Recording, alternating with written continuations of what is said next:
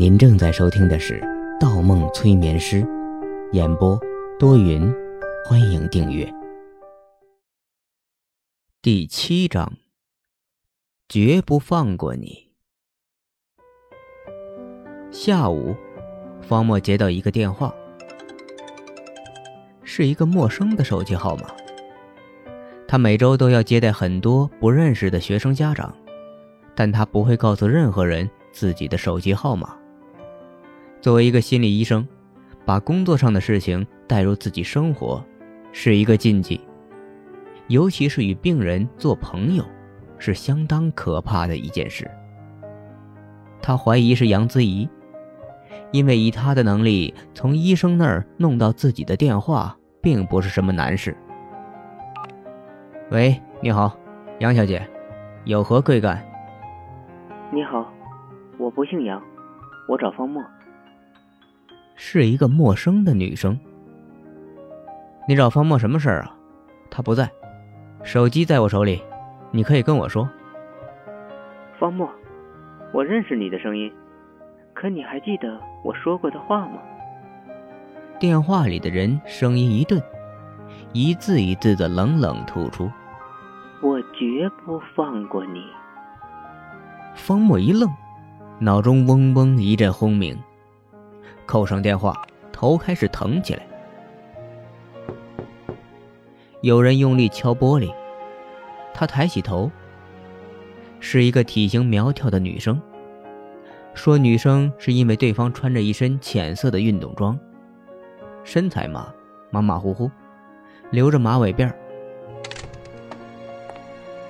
他推门而入，手里提着一袋子水果。他打眼一瞧。是苹果，重量在六斤六两左右。女生走到桌子前，把头靠近坐着的方木。从他进门起，眼睛就一直瞪着方木。真记不起来我是谁吗？说完，那女生指着脖子上的一道白色皱纹，声音变得阴森起来。我绝不放过你。方墨喘了口气，竟然是他。原来是那天在江北路小学救的那个女老师。当时对方脸色煞白、憔悴，除了最后情绪激动让自己有些印象，真没记住具体长什么样，只记得他说过这句话。女生站直身体。恭敬的自我介绍起来：“我叫温情，是江北路小学的英语老师，今天特意过来，对上次的事情表示感谢和歉意。”温情平时说话的声音可以说是声如其名，温柔的像晴天里的微风，吹到人身上，让人觉得十分舒服。他接着补充道：“我被那个人扣了将近一个小时。”情绪早崩溃了。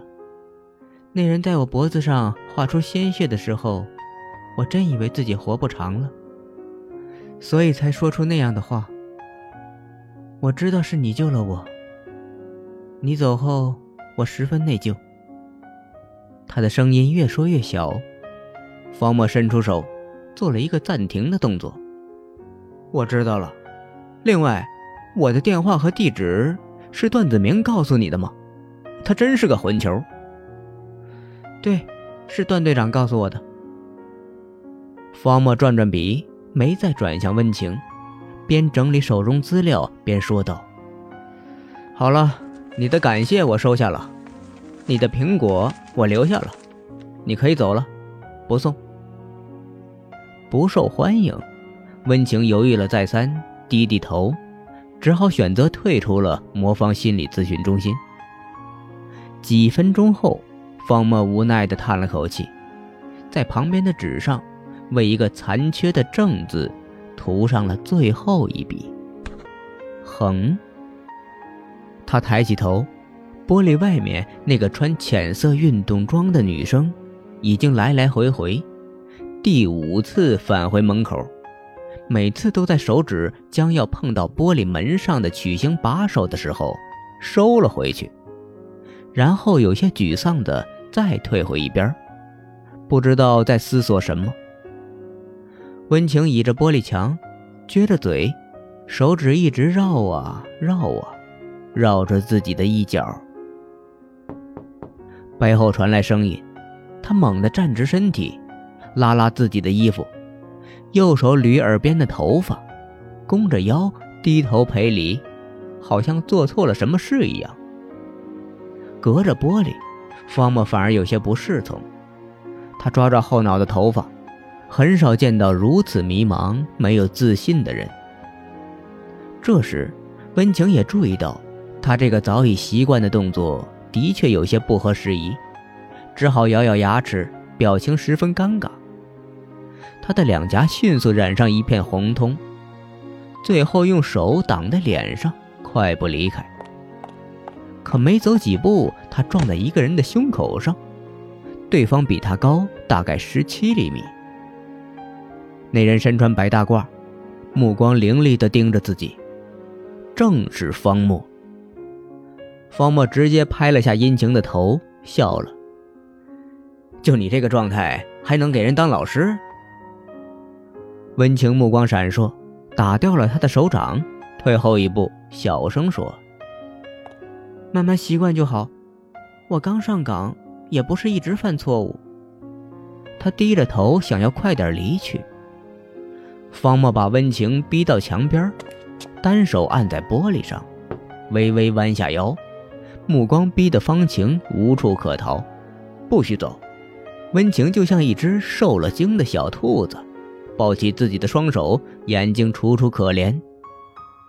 你你要做做什么？方墨低低头，鼻尖几乎贴在温情的额头上，声音很轻：“我拿着两个苹果，你觉着我能做什么？”温老师。温情推开方墨。方墨把手里攥着的苹果摆在他的面前，一个青的，一个红的。他选了青的，却发现对方没有松手的意思。虽然眼前的男人只用两根手指夹住了苹果，但那个力气仿佛是他无法逾越的。温情皱起眉头，古怪地看着方墨。方墨没有说话，只是眯起眼睛，就逼得他回避了目光。嗯，给。方墨把红苹果塞到温情的手中，走进咨询中心。玻璃门敞开着，温情抱着苹果，有些惊喜，跟了进去。但他又不确定门是留给自己的，追问道：“那个青的？”方墨没有回头，便径直走进内厅。边回道：“没人爱吃青苹果，选择青苹果的人都是笨蛋。显然我不是，我要把它放到成熟了，再让他发挥食物的价值。”内厅的门也敞开着，温情跟了进去。方墨转过身，靠在那个黑布包裹的箱体前，手抄入口袋，猛然来了一句。你跟来做什么？谁让你进来的？温情退了半步，声小的像蚊子一样。我以为你一直在跟我说话，还给我留了门。方墨笑了笑，呵呵，留门你就进来了。说完，他掀掀自己胸前的白大褂，脸上带着坏坏的表情。那你觉得这是什么意思呢？温情脸上闪过一丝愤怒，冲了一句：“流氓！”他刚说出口，又后悔了，站直了身体，拉拉自己的衣服，右手捋过耳边的头发，下意识弓着腰，低头赔礼，好像又做错了什么事一样。方墨忍住笑意：“你到底是老师还是学生啊？要不要这么搞笑？得，我也去吃个苹果。”说着，他走出内厅。没几秒，在大厅里选苹果的方墨听到了温情的尖叫声，转过头，一个被咬了一口的红苹果从屋子里咕噜噜的滚了出来。而温情瘫坐在地板上，双手倒滑着往后面移动。柜子上的黑布掀开了一角，一片红光映在地板上，仿佛有东西在流动。血血！温情抓住了背后的东西，竟然是方墨的裤腿儿。方墨捡起红苹果放到他嘴边说：“作为老师，浪费食物是可耻的。”温情脸色很难看，好像有难以消化的东西，指着那个箱体，无法压抑内心的激动，问道：“你，你在里面藏了什么？”方墨走到他前面，手按在黑布上，脸色阴沉，声音低沉。外表温柔或者说懦弱的你，拥有着比常人更高的好奇心与勇敢，往往会在最紧张的时刻做出一些匪夷所思的事情来。虽然从不考虑后果，但多亏了你的勇敢，那天救出了无辜的学生。也多亏了你的懦弱，那天情绪败坏的刘念德并没有做出过激的行为。而今天，之前一个要强、聪慧、谨慎的人都没敢继续过问的东西，你却敢相开，真是令人感叹呢。